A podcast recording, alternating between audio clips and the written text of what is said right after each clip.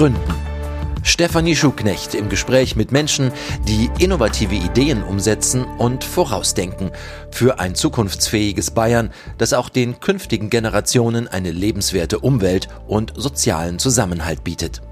Als Sprecherin für Startups und Gründerszene der Grünen Fraktion Bayern lade ich spannende Persönlichkeiten zum Gespräch ein, die uns heute schon Lösungen für morgen aufzeigen. Auf ihrer Website heißt es, Günnisch Seifert, die macht einfach. Und sie macht wirklich eine ganze Menge. Als Social, Eco, Serial Entrepreneur. Was das alles bedeutet, soll sie uns gleich selbst erklären. Sie berät Startups. Sie teilt ihre Erfahrungen als Rednerin. Sie rettet Lebensmittel. Sie ist in Sachen Bildung aktiv. Jede einzelne Aufgabe eigentlich schon zeitfüllend und erfüllend. Aber Günnisch Seifert macht einfach. Ob das tatsächlich immer einfach ist, werden wir erfahren. Liebe Günnisch, mich freut's total, dass du heute mein Gast bist in meinem Podcast und ähm, ich fange mal doch gleich mal an. Ich habe mir natürlich deine Seite angeschaut äh, und da kam dann sehr schnell dieses dieser Satz von dir, Deutschland als Start-up begreifen sozusagen. Das ist ja mal eine große Ansage. Was hast du dir denn da eigentlich ausgedacht oder was stellst du dir darunter vor? Ja, ich bin ehrlicherweise darüber da reingestoßen, weil äh, es ganz häufig ist, zum Beispiel wenn man über Themen spricht mit Menschen, hat man ganz schnell zwei Lager. Die einen sagen, geht nicht, die anderen sagen, wäre toll, wenn. Das hat man zum Beispiel beim bedingungslosen Grundeinkommen, wenn man da mit Menschen spricht, hat man zwei Lager. Die einen sagen, super, die Menschen werden sich entfalten und werden äh, gestalten und gesund werden etc. Und die andere Seite sagt, oh nee, alles Schmarotzer, da geht da nix mehr. Und am Ende sind sie sich immer einig, dass es sich nicht finanzieren lässt. Das ist das gleiche bei Schule und bei anderen Themen. Und dann habe ich mir gedacht, okay, viele, viele Bücher gibt es ja darüber, welche Utopien und Visionen wir in Deutschland leben sollen. Aber am Ende bleiben die alle im Verbalen. Keiner kalkuliert es so richtig, was das denn am Ende bedeutet, wenn Menschen keine Erwerbstätigkeit mehr nachgehen können oder wollen. Was das bedeutet, wenn irgendwelche Infrastruktur wie Krankenhäuser, Kinderbetreuung etc. gewährleistet sein sollen. Und dann habe ich gedacht, okay, jedes Start-up hat das eigentlich immer im Fokus. Wie finanziert finanziere ich uns und mich? Und dann dachte ich, wieso nicht Deutschland zu denken? Also alles einmal weg und sich die Frage stellen, wie würde Deutschland aussehen, wenn es keins gäbe und das dann mal wie ein Start-up durchkalkulieren. Damit wir besser verstehen, wie du da hingekommen bist an diesen Punkt und an diese Überlegungen, fangen wir doch mal von vorne an. Ähm, vielleicht bei Karl und Liesel. 2010 ging es los mit diesem Projekt für eine Kinderkrippe. Ähm, was hat denn eigentlich dieses Projekt ins Rollen gebracht? Tatsächlich die eigene persönliche Situation, schwanger geworden und dann in München gemerkt, oh, Kinderbetreuungssituation ganz, ganz schlecht. Und für mich war völlig klar, ich bin eine bessere Mutter, wenn ich arbeiten gehe. Und äh, ich wollte nach einem Jahr einfach wieder zurück in den Job. Aber mhm. ich wollte sicherstellen, dass ich eine gute, zuverlässige, liebevolle Kinderbetreuung für meine Kinder habe. Und zu dem Zeitpunkt habe ich irgendwie viele gute Bücher gelesen und ein Satz hat mich inspiriert und zwar die äh, sicherste Art, die Zukunft vorauszusagen, ist, sie selbst zu gestalten. Und so habe ich mich dann auf den Weg gemacht als Nichtpädagogin und keine Gründung, Gründererfahrung mit Kitas gehabte und habe mir gedacht, okay, komm, das wird ja wohl irgendwie möglich sein. Und ich kann es nur jedem ans Herz legen, weil wenn man Kita, eine Kita gründet, in der auch die eigenen Kinder verortet sind, weiß man immer, wie es den Kindern geht, auch wenn man nicht dabei ist, weil man eben den ganzen Background sieht. Und das war für mich einfach toll. Mhm. Es ist also dieser Spruch, äh, der immer wieder kommt, Günnisch Seifert macht einfach. Aber ganz so einfach macht sich sowas ja auch nicht. Was stand dir denn da eigentlich alles im Weg und wie sah es mit Unterstützung aus, zum Beispiel von der Landeshauptstadt? War man da gleich begeistert und so, juhu, da ist eine junge Frau, die will was machen oder war es eher schwierig? Also tatsächlich äh, war man sehr begeistert, äh, weil wir haben ja eben den, den Rechtsanspruch für Kinderbetreuung. Ich muss auch mhm. zugeben, ich finde, dass da die äh, Stadt München sehr, sehr gut aufgestellt ist, dass sie eben äh, unterstützt, gerade mit dem KKT damals, haben die enorm viel uns Laien damals unterstützt, dass wir das auch erfolgreich hinkriegen. Ähm, ich muss zugeben, dieses macht einfach, äh, für mich ist es so, ich versuche oft alles in Kontext zu stellen. Womit ich ganz viel agiere, ist Angst. Angst ist immer da natürlich. Vor allem jetzt, ich mhm. habe drei Söhne und man hat immer Angst, dass man dann sich die Miete irgendwann nicht leisten kann oder dies nicht geht oder sonstiges. Aber ich bin einfach Vollblutunternehmerin durch und durch. Und immer wenn ich Angst habe, ist das für mich ein Zeichen, dass ich Mangel an Informationen habe und dass ich einen Fokus drauf legen sollte, um das zu lösen. Und wenn ich das dann in Kontext stelle und sage, okay, was ist denn der Worst Case, der passieren kann, dann ist das vielleicht irgendwann eine Privatinsolvenz, aber nach ganz, ganz vielen Stufen. Und wenn man das irgendwann so ab absurdum treibt, dann merkt man wieder, hey komm, dann mach's doch einfach, weil es ist nichts, was dich eigentlich daran hindern kann, außer deine eigenen inneren Hürden. Hm. Was würdest du denn jetzt Leuten sagen, die jetzt bei so einem Kindergartenprojekt oder einem Krippenprojekt sagen, ja, aber dafür zahlen wir doch eigentlich Steuern, warum sollen wir das da selbst noch anpacken? Ähm, es gibt ja viele, die sagen, ja, der Staat hat ja eine ja, Fürsorgepflicht und muss sozusagen die Grundsätze, die, die öffentliche Daseinsvorsorge noch übernehmen. Ähm, siehst du das, kannst du das nachvollziehen oder sagst du, das ist genau die Denke, die wir irgendwie verändern müssen?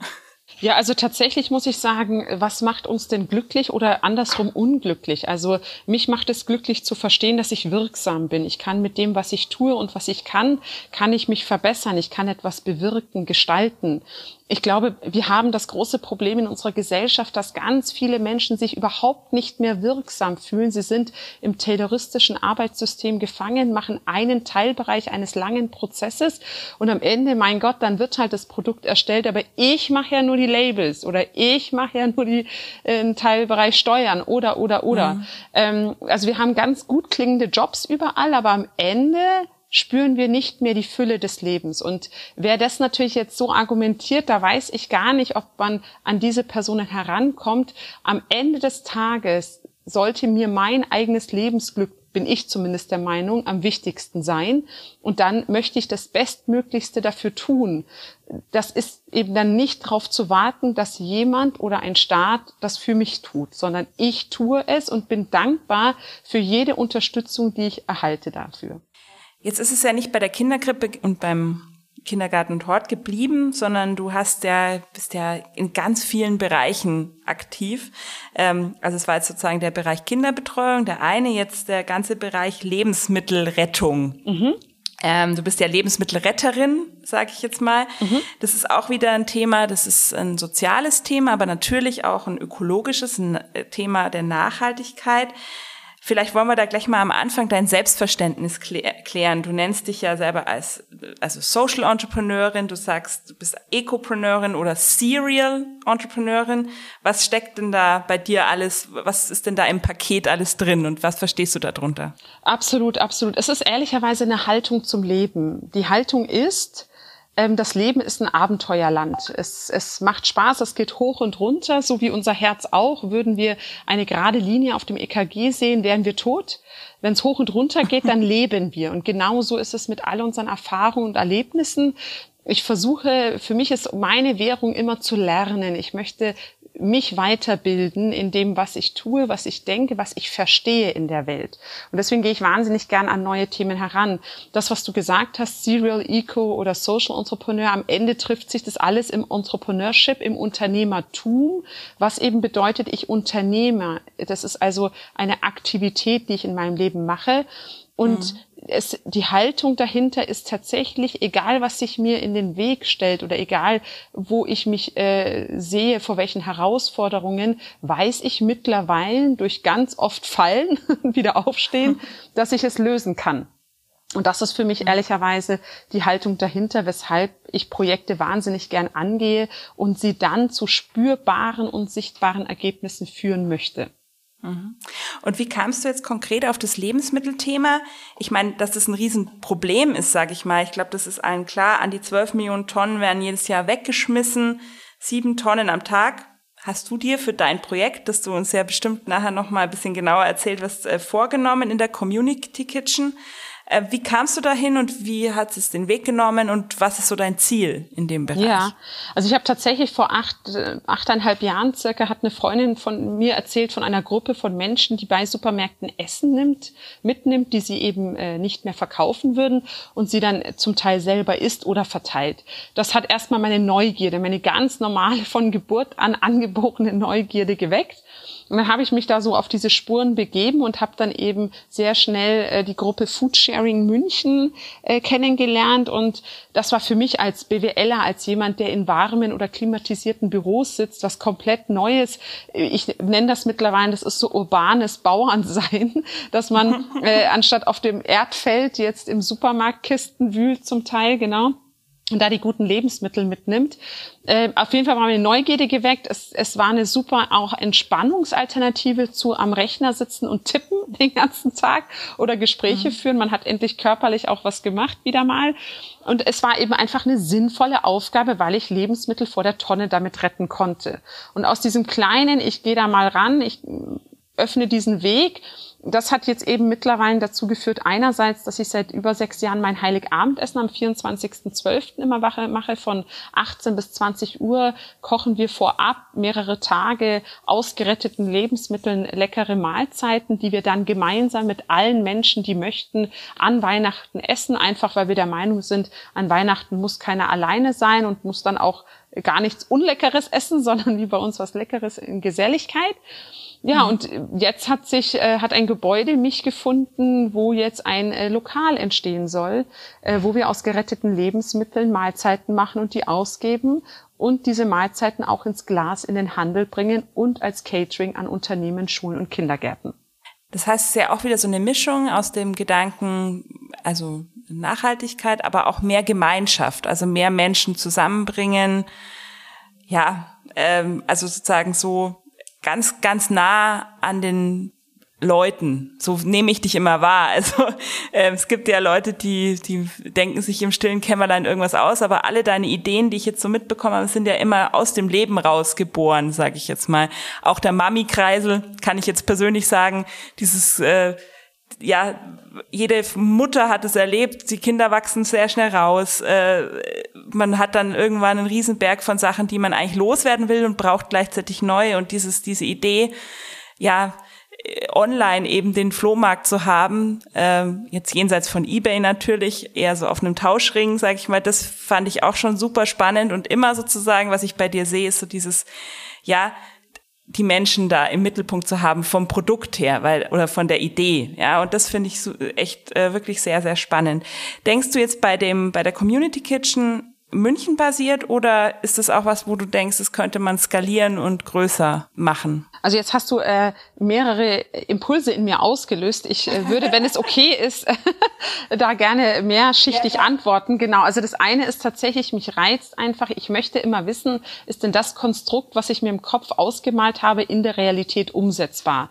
Das ist für mich dann so richtig spannend. Alles davor, also reines Gedankenspiel machen, ist toll. Es ist der Ursprung von allem. Aber ich möchte immer wissen, okay, funktioniert das dann auch in der Praxis oder eben nicht? genau. Mhm. Also deswegen setze ich so wahnsinnig gerne um und ich denke, jeder kann sich selbst hinterfragen, der das nicht macht, was ihn davon abhält tatsächlich, weil es gibt eigentlich gar keinen Grund, außer eben man selbst. Das andere mhm. ist ähm, mit den ganzen verschiedenen Lösungen. Bei mir ist es so, ich habe eine wahnsinnige äh, Liebe zum Menschen. Ich möchte einfach das Menschen, äh, das Leben von Menschen verbessern. Das ist mein, mein meine Motivation, sage ich jetzt mal. Und deswegen, wenn man, finde ich, mit offenen Augen durchs Leben geht, sieht man überall Probleme, wobei Probleme ja gar nicht so negativ sind, weil sie sind ja pro etwas. und ähm, sie zeigen einfach auf, hey, du, du kannst hier was machen, du kannst hier was bewirken und das Leben eines Menschen besser machen. Und bei der Community mhm. Kitchen tatsächlich ist es so, da denken wir enorm global, weil wir eben, du hast es ja schon angesprochen, von einer Klimaschutzmaßnahme sprechen. Lebensmittelverschwendung eliminieren oder zumindest reduzieren ist die drittwirksamste Maßnahme im Klimaschutz im globalen. Mhm. Das muss man sich nochmal auf der Zunge zergehen lassen. Also es ist die drittwirksamste Maßnahme im Klimaschutz. Das heißt, wenn wir einfach mal essen, was eh schon da ist, könnten wir so viel mehr bewirken, als wenn wir jetzt darüber reden, ob wir wirklich die Autos und alles abschaffen müssen. Mich persönlich irritiert es ehrlicherweise total, dass ich immer das Gefühl habe, es ist weder in Politik noch in Medien wirklich verortet. Man redet über andere Themen, die gar nicht so viel bewirken können. Viel, viel mehr macht mehr Wind. Äh, mhm. Mittlerweile ist es ja im EU Green Deal mit drin. Das Thema Food äh, Safe oder Food Rescuing und Food Security, das finde ich äh, richtig, richtig toll. Und ja, wir denken tatsächlich in Franchise-Lösungen. Also wir setzen gerade ein Pooling auf, wo man wirklich ab 10.000 Euro schon bei uns Investor werden kann und damit eben als Impact-Investor auch bewirken kann, Teil einer Lösung für dieses Klimaproblem zu werden, mhm. weil wir hier in Neuperlach Container entwickeln werden, wo wir dann andere Entrepreneure weltweit darin befähigen können, bei sich vor Ort auch ein Community Kitchen zu machen und mit einer lokalen Liefer- und Kundeninfrastruktur ähm, Teil der Lösung zu sein. Cool. Jetzt hast du ja eben aus diesen ganzen Erfahrungen, die du gemacht hast, einen wahnsinnigen Pool an Wissen, an Erfahrung, an, an Verbindungen, Netzwerk und das bringst du ja alles in deine Beratungsagentur ein, sag ich, oder Beratungsfirma, die Firma MacGyvers. Ähm, ich finde den Namen super witzig, weil äh, also ich habe das früher auch ab und zu geschaut. ist ja so eine Kult-Action-Serie Ende der 80er. Das ist eine Bildungslücke, äh, wenn man das nicht getan hat. Ja, genau. Und die, also das war ja so der Idee, so mit einem Kugelschreiber konnte er sich aus den äh, wirresten Situationen befreien, weil er irgendwelche einfachen Mittel hatte und ich sich eben zu, da aus diesen. Er war natürlich auch immer in Kellerräumen äh, ähm, eingeschlossen, wo Laugen und Säuren und irgendwas drin war. Manchmal habe ich mich schon gefragt, okay, in unserem Keller wäre das jetzt nicht so, aber Mai. Darum ging genau, es. Genau, also es war, genau. es war auf jeden Fall, es war schon eine, irgendwie eine, eine kultige Serie und also du hast den Namen schon ausgesucht, weil du dich auch in dieser Rolle siehst, mit einfachen Mitteln tolle Lösungen Absolut, zu. Absolut. Also ich, ich bin enorme Pragmatikerin. Ich bin als Gastarbeiterkind tatsächlich mit Fernsehen groß geworden, wobei ich sagen muss, bei uns gab es halt kein Netflix etc., sondern es gab halt Fernsehprogramm und entweder hast du es halt geschaut oder nicht und du hast dich auch mal beim Fernsehen gelangweilt, äh, wenn nichts gescheit Rat lief. Aber ähm, äh, MacGyver, Knight Rider und A-Team, das waren so meine Helden meiner Kindheit. Mhm. Und da habe ich das natürlich so übernommen und habe immer gesagt, wenn ich ein Projekt mache, bei dem es passt, möchte ich den Namen unbedingt benutzen. Und hier hat das gepasst, weil ich mit pragmatischen Lösungen äh, Menschen, Start-ups helfen kann, ihre Ideen erfolgreich zu gründen oder zu skalieren, je nachdem, was deren Herausforderung gerade ist. Genau. Du hast ja gesagt, du hilfst da ganz vielen Unternehmen eben sehr pragmatisch. Und was sind denn das für Unternehmen? Hast du ein paar Namen, die du sagen kannst, damit ich mal so eine Vorstellung habe? Sind es eher kleine? Was sind es für, sind es auch alles Leute, die eher so eine Social Entrepreneurship Idee ja, haben oder ja. ist es ganz breit gemischt? Also ich muss schon sagen, bei mir äh, das ist wahrscheinlich einfach meiner Person und meinen Überzeugungen geschuldet, äh, docken auch eigentlich nur Gründer und Startups an, die irgendein, also die mehr bezwecken als nur wirtschaftliche Weltherrschaft, genau. Also die wirklich etwas äh, erreichen wollen und das Leben von Menschen oder also entweder das Leben von Menschen verbessern wollen oder also direkt oder indirekt auch über Klimaschutz und Soziales dergleichen. Also sei es sowas äh, ganz viel auch natürlich aus dem Kinderbetreuungsbereich, also sei es mhm. eben ähm, My Mary als Plattform, die Kinderbetreuung anbieten, sei es die Kani Kids oder Alimonia Kids, das sind so einige. Ähm, es sind aber auch eben Joan, Dattelpraline, ähm, GovShare, also die auch kommunale ähm, Entscheidungswege vereinfachen wollen und, und transparenter gestalten wollen. Also alles, was so ein bisschen vielleicht, sage ich jetzt mal, am System rüttelt gerade mhm. oder eben einfach sagt, hey, da gehen auch smartere Lösungen als das, was da ist. genau, also das sind so Jetzt, wo du mich mhm. fragst, merke ich gerade, dass ich wirklich so den klassischen gar nicht habe. Also bei mir geht's mhm. ganz viel. Ich selber habe ja auch einen Down-Syndrom-Bruder. Also es melden sich auch Firmen, die irgendwie mit Inklusion zu tun haben. Also sei es mhm. eine Diakonie, sei es der Arbeitsring, die mit äh, Blinden und Sehbehinderten ähm, handwerkliches bauen. Genau, also das sind so eher die Menschen, die an mich herantreten. Bisher mhm. hatte ich noch nie einen äh, Gewissenskonflikt, lustigerweise, dass ich gedacht okay. habe, nee, die kann ich einfach nicht unterstützen. Die, anscheinend spreche ich die nicht an und sie mich auch nicht, deswegen. ja, also ganz lustig noch mal kurz, weil du vorher gesagt hast, irgendwie so die äh, Ausbeutungsmaschinerie oder sowas hast du, glaube ich, da kam mir sofort wieder eine Serie aus der Zeit, nämlich Pinky und Brain in, mm. in den Sinn. Ich liebe Pinky und äh, Brain. Ja, genau. Wer ist Pinky und wer ist Brain? Das ist immer ich die Frage. Ich suche mir mal Partner, die Brain sind. das, das Dann ist, ist die wunderbar. Rolle klar. genau. Ähm, Ja, kommen wir doch nochmal zurück äh, zu dir als Beraterin. Ähm, hast du vielleicht einen Tipp, worauf es ankommt, wenn man als Startup beginnt? Welche Fehler bege be ja. begegnet dir denn da ganz häufig eigentlich? Also ganz häufig begegnet mir äh, Unehrlichkeit sich selbst gegenüber. Das heißt, was kann ich überhaupt leisten? Was sollte ich lieber auslagern? Ähm, mhm. Also das ist so das Erste. Tatsächlich muss ich zugeben, ähm, ein Unternehmen zu gründen, äh, egal ob jetzt social oder nicht, bedarf immer äh, Entscheidungen, die Sinn machen für diese Situation, für die Marktsituation, für das Angebot, was man schafft. Und ähm, während andere womöglich ihr Geld in Therapien investieren, investiere ich das einfach wahnsinnig gerne in Startups, weil es wie eine Therapie am Ende des Tages ist. Bist du unehrlich mit dir, wird sich das rächen in Form mhm. von äh, Erfolglosigkeit tatsächlich. Das ist das eine. Das zweite ist, ähm, beim, also mein Steckenpferd in der Beratung ist ja, dass ich berate auf Basis von validen Zahlen. Also während ganz viele Marketingberater oder dergleichen ganz toll klingende Konzepte entwickeln, die dann aber nicht sich umsetzen in der Handlung häufig oder nicht ausreichend, in meinen Augen zumindest, mache ich das wirklich so, dass ich zum Beispiel anhand der Kalkulationen eines Businessplans ganz, ganz viele Prozesse und Informationen, die die Gründer und Startups auch reinbringen müssen, ganz valide, an denen entscheiden wir unternehmerisch, äh, wo es hingehen soll mit dem Unternehmen. Und das macht dann, also das ist das Schöne tatsächlich, dass ich merke, wenn Menschen zu mir kommen, wie gesagt, entweder haben sie noch nicht gestartet oder haben gestartet und stehen jetzt vor den nächsten Schritten, ähm, dass sie einfach, wenn sie zu mir kommen, oft ein bisschen konfus agieren. Und was ich dann ihnen immer sage, ist, in der Zusammenarbeit bekommst du Klarheit über dein Business, du bekommst eine Orientierung, du weißt, wo es hingeht. Und, und das ist wohl das Wertvollste, sie bekommen eine Sicherheit, weil sie ihre Zahlen verstehen und auch verstehen, für was das Invest denn überhaupt passieren muss und wo es reinkommt. Und ganz, ganz oft, das ist auch immer so eine Bitte an die, an die Beratungskunden, dass ich sage, gib mir zwei bis vier Wochen, weil in diesen zwei bis vier Wochen gehen die auch wirklich mal durchs tiefe emotionale Tal, wo sie sagen, ey Günnisch, aber hey, wir reden jetzt gerade über 3,2 Millionen Euro Umsatz. Wie soll ich denn das finanzieren im Vorfeld? Dann sage ich, gib mir ein bisschen Zeit, weil das ist ja die Vision, die wir entwickelt haben für in drei Jahren. Starten tun wir aber heute. Aber dann weißt du zumindest schon mal, wo es hingeht. Okay. Die Frage, was macht einen guten Unternehmer, eine gute Unternehmerin aus? Würdest du das dann mit die ehrlich zu sich selbst ist, beantworten oder gibt es da noch andere Eigenschaften oder wissen können. Ja, also auf jeden Fall, ich finde, es führen viele Wege nach Rom. Für mich gibt es nie den einen Unternehmerweg. Ich finde, jeder entscheidet für sich, wie er das will, ob das jetzt eine Mutter ist, die nebenbei was beginnt.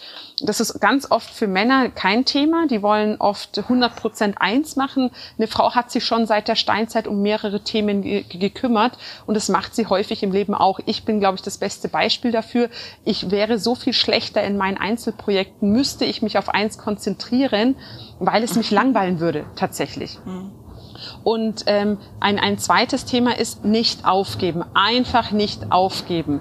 Also wenn etwas nicht klappt, dann hat man einfach noch nicht alle Skills und das Netzwerk und, und die Erfahrung. Und das kommt aber durchs Dranbleiben. Einfach nicht aufgeben. Ich habe schon zu oft Personen gesehen und zu viel Geld verbrennen sehen, die ähm, zwischendurch aufhören, wo man sich denkt, ha, das war jetzt eine kleine Hürde. Es gibt ja, wie Paulo Coelho das sagt, äh, wunderbar dieses äh, Beginnerglück. also wenn man anfängt, dann läuft's auf einmal und man denkt sich, yay, Weltherrschaft. Und dann zack, kommt man ins Tal und es stoppt nur noch. Das sind aber, das ist halt also ich verstehe nicht, wieso sich das in unserer Gesellschaft entwickelt hat, dass man das scheut, diesen Aufwand. Weil, mhm. jetzt komme ich wieder zurück zu der Eingangsfrage von dir mit, Kita, mit der Kita Karl und Liesel in Untergiesing München, weil man eines sagen muss, wenn wir uns Kinder anschauen, dann fallen die hundertmal, bevor sie sicher laufen können. Würde ein Kind so denken wie wir Erwachsenen, würde es nach zweimal Versuchen aufhören und würde sagen, ich bleib sitzen, ich kann's nicht. Und so mhm. ist Unternehmer werden, Unternehmer sein auch. Es ist wie Laufen lernen. Ich muss auch ab und zu hinfallen, äh, aufstehen, abklopfen und weitermachen. Und da sage ich, bitte bleibt einfach dran. Es ist wie, es gibt von Malcolm Gladwell das Buch Überflieger. Und da sagt er auch, was alle Überflieger zusammen haben, ist, dass sie mindestens zehn Jahre Vollzeiterfahrung in dem Thema haben. Das kann man, glaube ich, ehrlicherweise auch an, für den Unternehmer sagen. Okay. Jetzt hast du ja gesagt, also in Deutschland oder in unserer Gesellschaft haben wir das irgendwie verlernt oder irgendwie ja ja, das, das Scheitern wird irgendwie als was Schlimmes angesehen.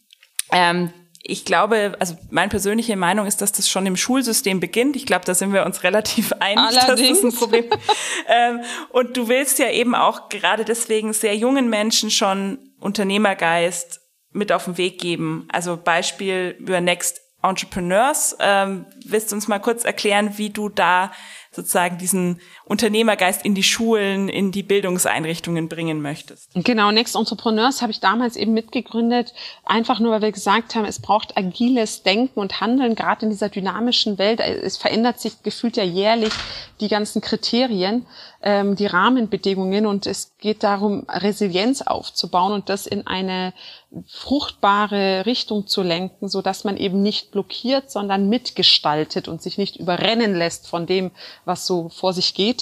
Ähm, und wie gesagt, Kinder, Kleinkinder haben das noch in sich. Also jeder Mensch wird so geboren, dass er damit könnte. Und dann passiert eine Sache, und ich glaube, da brauche ich dir nicht sagen, Angst wird geschürt. Man hat andauernd Angst, Angst, sich zu blamieren, Angst zu scheitern, Angst, äh, Geld zu verlieren, Angst, dies zu machen. Und das ist ganz, ganz schlecht. Angst war noch nie der beste Berater.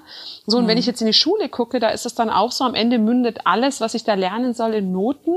Und äh, im schlimmsten Falle, und das ist etwas, was ich von der Logik schon nicht verstehe, also wenn ein Kind äh, schlechte Noten kassiert, und einige davon, dann könnte es im schlimmsten Falle sogar aus seiner Community exkludiert werden.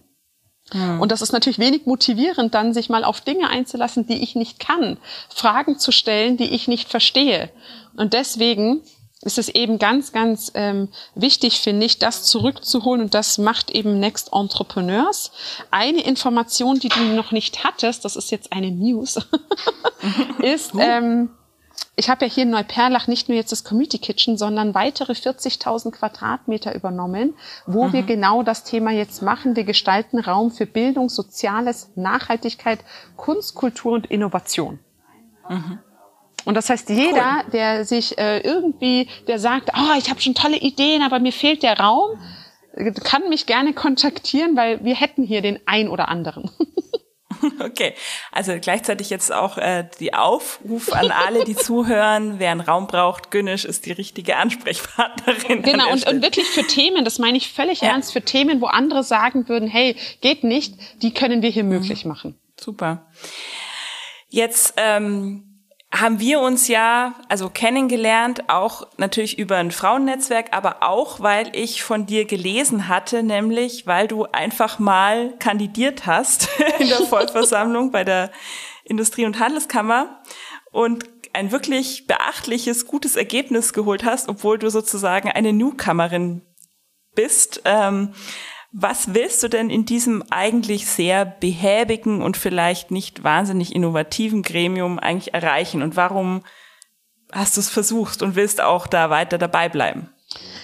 Ich finde tatsächlich, dass ähm, wir, wenn wir in Geschichte also lernen, dass früher bei äh, dem Thema Nationalsozialismus viele Großeltern gefragt werden von ihren Kindern, hey, äh, wieso habt ihr eigentlich damals nichts getan? Das Gleiche sehe ich heute, sei es im Thema Sichtbarkeit für Frauen, sei es aber auch im Thema Nachhaltigkeit. Deswegen tue ich, weil ich nicht möchte, dass meine Kinder mir diese Frage stellen und ich darauf keine Antwort habe, außer Achselzucken.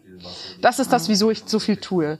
Und bei der IHK war es tatsächlich so, ich war das, wurde das erste Mal da reingewählt. Ähm, ich wurde da mehr oder weniger hinakquiriert, dass, dass das irgendwie äh, eine Bereicherung sein könnte. Ich, und für mich ist es so, ich werde ja immer wieder gefragt, äh, wann gehst du in die Politik? Ich weiß nicht, ob ich ähm, den Mut habe wie du, in die Politik zu gehen ähm, und die Geduld. Äh, das Unternehmerparlament fand ich aber sehr, sehr spannend, muss ich zugeben, weil da habe ich irgendwie so beides verknüpft gesehen. Also die, die Wirtschaftlichkeit und dann aber auch eben Rahmenbedingungen zu schaffen, die wieder das Leben von Unternehmern verbessern können. Ja, und als ich dann eben gehört habe, welche Kandidaten auch zur Auswahl standen und erstmal noch keine Frau zu dem Zeitpunkt zur Wahl stand, dachte ich so, das kann ja irgendwie nicht sein. Und habe das gemacht mit einer Stärke, die ich habe, und zwar absolute Naivität. Also das heißt, Dinge einfach auch mal zu machen, das ist ja das Schöne, wenn man nicht eben, ich wurde da ja auch gefragt, was ich denn glaube, was mich befähigt. ich habe nochmal ganz stark über diese Frage nachgedacht und ich kann nur eines sagen, ich habe halt wie alle Menschen ein, ein Hirn, mit dem ich Sachverhalte zusammenbringen kann, ein Herz, was passioniert sich für die Themen einsetzt und ein Rückgrat, was einfach stehend und mutig vorangehen kann. Und dann habe ich noch zwei Sensoren, und zwar Auge und Nase, und die kann ich einerseits aufsperren, um zu hören und zu gucken, was eigentlich schief läuft, und ich kann sie aber auch zumachen gegen Naysayers. und äh, das ist das letztlich, wieso ich dafür kandidiert habe. Für mich, muss ich zugeben, war das ähm, trotz dessen, dass ich jetzt nicht gewonnen habe, eine wahnsinnige Bereicherung. Ich habe super viel viel gelernt. Ich habe nochmal super viel Netzwerk aufbauen können, weil Menschen auf mich zugekommen sind mit beeindruckender Rede und äh, beeindruckender Auftritt. Ja, und ich sag mal so, es hat mich trainiert. Das ist eben wie Laufen lernen. Wer weiß, wo das hinführen wird. Ja. Ja, ich finde es spannend, dass du das sagst, dass ähm, also dieser Weg in die Politik, dass der so viel Mut erfordert. Ich glaube, also ich kann jetzt nur für mich sprechen, äh, ich empfinde sozusagen den Weg in die Selbstständigkeit als Gründerin irgendwie sogar noch mutiger, weil man ja ohne Sicherheitsnetz sozusagen agiert. Und da empfinde ich sozusagen jetzt meine Arbeit immer fast schon äh, als wahnsinnig abgesichert, privilegiert und insofern, ähm, also ich habe da großen Respekt sozusagen vor dem, was du machst. das kann ich sozusagen an der Stelle zurückgeben. Ähm, aber das, was uns vereint tatsächlich, ist ja dieses Thema Frauen mhm. in, in diesen Runden, in denen wir da sind. Ja, also ich meine, so wie du es jetzt beschreibst, also in diesen Unternehmerrunden, ich bin viel bei so Events von der VBW und so und da ist man als Frau ja schon wirklich oft alleine oder in der absoluten Minderheit, sage ich jetzt mal. Und so ist es in der Politik ja auch immer noch. Also es wird zwar besser, aber im Landtag sind wir leider noch mal wieder ein bisschen schlechter geworden. Da sind wir unter 30 Prozent. Mhm. Und äh, ich glaube, es ist ganz, ganz wichtig, dass Frauen eben auch in diese verantwortungsvollen Positionen, in die einflussreichen Positionen reinkommen, weil der Blickwinkel ein anderer ist. Und ähm, da wäre jetzt so ein bisschen meine Frage, was können wir denn tun? Wir, du, ich, wir Frauen in, in solchen Positionen, damit es noch mehr werden. Und äh, gerade im Gründerbereich äh, ist es ja auch, sieht es ja noch eben ziemlich schlecht aus. 16 Prozent äh, sind es immer noch nur, ja. Ähm, da würde mich äh, interessieren, was so deine Strategien sind und wo wir vielleicht auch einfach nochmal zusammenarbeiten können und wo die Politik auch nochmal unterstützen könnte. Also vielen Dank für diese Frage. Tatsächlich, das ist etwas, was ich mir jetzt auf die Fahnen geschrieben habe. Also neben den Projekten, den Großprojekten, die ich gerade hier mache, ist das für mich so das nächste, weil einerseits ist es so, Warren Buffett hat das so schön gesagt, er hat gemeint, für ihn war Erfolg einfach oder ist einfach, weil er konkurriert nur mit einer Hälfte der Gesellschaft, also nur mit den Männern. ähm, ich denke, wir sprechen ja ganz viel über Fachkräftemangel, da würde schon sehr viel gelöst werden, wenn wir einfach mehr Menschen integrieren, mehr Geschlechter in Ausschreibungen etc. Ähm, was kann man tatsächlich tun? Für mich ist es wichtig, also äh, unsere Kita Karl und Liesel ist ja nicht umsonst so benannt, sondern sie ist benannt nach Karl Valentin und Liesel Karlstadt. Und Karl mhm. Valentin hat viele interessante Sätze gesagt. Einen, an dem ich mich orientiere, ist, wir brauchen uns, äh, wir brauchen unsere Kinder nicht zu erziehen, sie machen uns eh alles nach. Das heißt, die, die Power, die man hat, wenn man sich einfach mal um sich kümmert, und nicht anfängt, anderen zu sagen, wie sie zu leben haben, sondern einfach dasselbe umsetzt. Einerseits schafft das natürlich enormes Bewusstsein dafür, wie anstrengend das ist. Also man kriegt gleich so eine Art Demut dann auch und gleichzeitig inspiriert man andere, weil die sehen, oh, das funktioniert ja doch ganz gut. Und das ist etwas, was ich eben versuche, als Vorbild voranzugehen in einigen Bereichen, eben sei es jetzt bei der IHK-Vollversammlung als Präsidentin zu kandidieren, sei es aber auch als Unternehmerin zu zeigen, dass das funktioniert, Oft wird mir die Frage gestellt auf Podien, hey Günnisch, wie machst du das eigentlich mit drei Kindern? Ich frage mich Das wäre meine immer, nächste Frage gewesen, ja, aber genau. gut, dass du sie schon... aber ich frage mich dann immer, fragt man Götz Werner, wie er mit sieben Kindern DM aufgebaut hat? Nein, tut man nicht. Und ich habe mir vorgenommen, dass ich mal in nächsten Podienrunden mal die Männer fragen werde, wie sie das mit ihren Kindern eigentlich managen und die Karriere, weil ich glaube, dass Männer wahrscheinlich gar keine Antwort drauf hätten, weil sie denken, was ist das für eine Frage? Ja, und wir müssen uns dieser Frage immer wieder stellen erzählen. Mhm. Ähm, also das heißt, ich versuche einfach immer wieder, also mir ist einfach klar, egal was ich tue, ich tue das nicht nur für mich, ich tue das immer auch für die Themen, für die ich stehe. Das ist einerseits Frau, das ist mir von Geburt an gegeben. Das ist andererseits Mensch mit Migrationsvorsprung. Ich komme, also meine Eltern kommen, wie gesagt, aus der Türkei. Und es ist aber drittens auch Nachhaltigkeit, Soziales, wo ja Menschen auch einfach irgendwelche Bilder im Kopf haben, wie das zu sein hat. Und dieses, ähm, wenn man mich eben jetzt auch hier im Comkit und im, im, im Share, also in Neuperlach, fragt, du, was tut ihr hier eigentlich? Dann sage ich meistens Spinnweben rütteln. Wir rütteln an den ganzen Spinnweben, die in den Hirnen der Menschen sind, indem wir hier Dinge ermöglichen, die woanders unmöglich erscheinen. Und äh, als Frauen vielleicht noch so ein Aufruf an alle, Frauen dieser Welt und auch Männer, wir brauchen einfach mehr Solidarität. Also bei Frauen merke ich das ganz häufig, dass äh, manchmal es heißt, ah nee, also ich kann jetzt aber nur zu 85 Prozent mitgehen und weil ich zu 15 Prozent nicht mitgehen kann mit der Idee, äh, unterstütze ich dich nicht. Hm. Und da muss man halt ja. sagen, okay, ganz ehrlich, wo ist jetzt der Benefit? Also da ist das Ego dann teilweise zu groß, dass man einfach sagen muss, bitte einfach mal blinder solidarisieren und unterstützen. Dafür habe ich zum Beispiel eine Gruppe aufgebaut, die heißt Make Us Visible. Wir haben so einen äh, Chat bei einem bei einem Messenger-Dienst. Und ähm, da geht es wirklich darum, auf Social Media Sichtbarkeit. Und wir wissen alle, die Algorithmen sind so, dass in der ersten Stunde was passieren muss, damit ähm, der Algorithmus den Post auch hochpusht. Und die Idee mhm. ist, man, man postet da seine, seine Posts hinein, die mit dem Business zu tun haben. Und wenn ein Post einen nicht hundertprozentig abstößt, liked man den, kommentiert den oder teilt den. Das ist, das ist sozusagen die Ansage in dieser Gruppe. Und genau das wünsche ich mir tatsächlich auch von Frauen, dass man sagt, wenn dich die Idee nicht zu 100 Prozent abstößt, dann bitte unterstütze sie und helfe so Frauen zur Sichtbarkeit und auch zu dem Einstieg in Entscheidungspositionen. Mhm. Weil das ist unser größtes Manko. Ich kenne so viele mutige Frauen, aber uns fehlt manchmal die Möglichkeit, Entscheidungen zu treffen, die Rahmenbedingungen schaffen, die Situation für alle zu verbessern. Und ein mhm. Appell an die Männer, habt bitte keine Angst vor uns. Sollten wir euch zu viel Angst machen, stellt euch uns nackt vor, war das jetzt richtig? ähm, und bitte, wir wollen niemanden verdrängen, wir wollen das Leben einfach nur bereichern. Und so wie man sich zu Hause oder auf Festen freut, dass die Frau sich um Geschenk und Deko und das leckere Essen gekümmert hat, so können wir uns doch auch im Business einfach freuen, dass man die Dinge anders denkt. Und worüber ich sehr, sehr dankbar bin, ist, ich kenne mittlerweile so viele Männer, die dankbar sind, dass es eben nicht nur rein maskulin ist, sondern gemischt. Und ich glaube, es wäre eine Bereicherung für alle, wo auch wieder die Männer mehr sie sein können, wenn wir Frauen auch mehr wir sein dürfen. Jetzt hattest du ja meine Frage sozusagen schon so ein bisschen vorweggenommen. Du hast viele Kinder, du hast viele Projekte, das läuft irgendwie alles parallel. Du hast ja schon gesagt, das ist auch gut, weil du sonst langweilig würde sozusagen. Aber hast du vielleicht trotzdem noch einen besonderen Tipp zur Selbstorga? Wie schaffst du es denn, dass du irgendwie nicht den Überblick verlierst, weil, sag ich mal so, ich glaube, das ist ja für jeden gut, wenn man irgendwie so Tipps und Tricks äh, bekommt, äh, die eben im Alltag auch weiterhelfen können. Absolut, sehr, sehr gerne. Also im Persönlichen ist es tatsächlich so, man sollte sich seinen Werten bewusst sein. Wenn man sich seinen Werten bewusst ist, kann man äh, schnellere Entscheidungen treffen. Das spart einem sehr, sehr viel Zeit. Also das heißt einfach äh, einerseits eben mit sich nicht so ernst äh, umzugehen, sondern einfach sich zu überlegen, okay, was sind so die fünf Sachen, die mir wirklich wichtig sind? Was möchte ich meinen Kindern mitgeben? Bei mir war es zum Beispiel dieses, ich wollte, dass meine Kinder selber immer wissen, sie können wirken.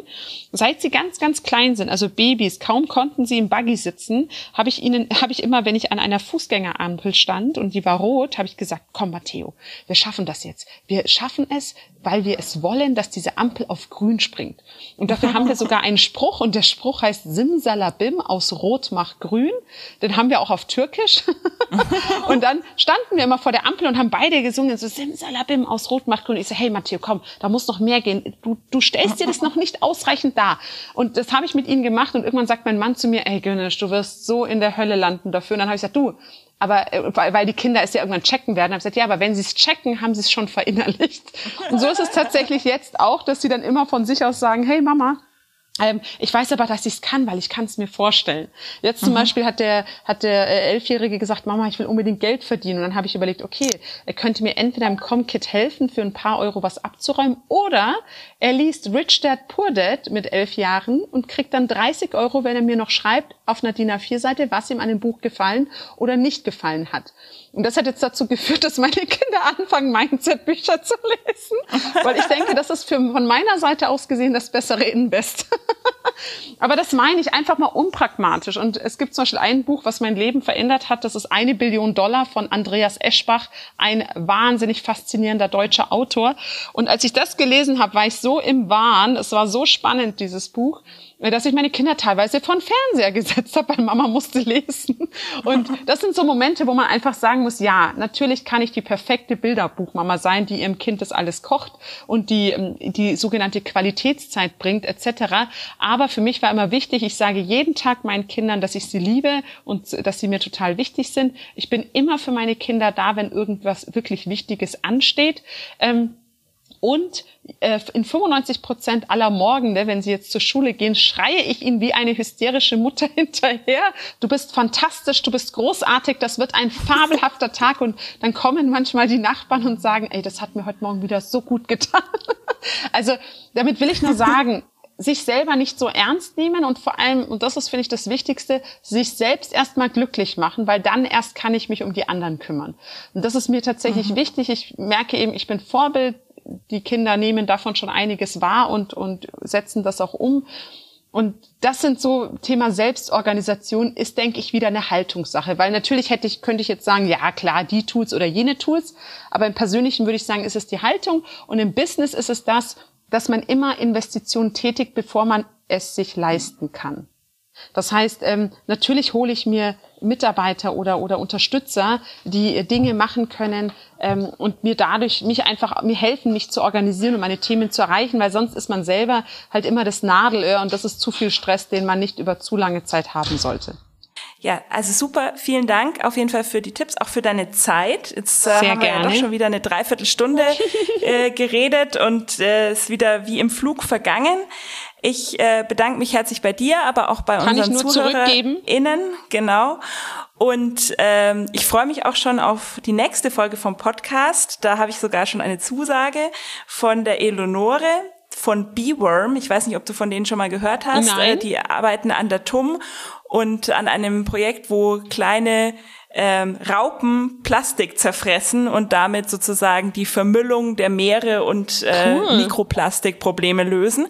Genau, also ich bin schon super gespannt und das ist auf jeden Fall auch ein Startup, wo ich glaube, dass die ein, äh, wirklich einen großen Impact haben könnten, wenn das alles sozusagen so kommt wie sie sich's wünschen. Und äh, insofern herzlichen Dank an dich. Ich freue mich Danke auf die dir. nächste Folge. Vielen Dank. Und äh, bis bald. Bis Tschüss. bald. Tschüss.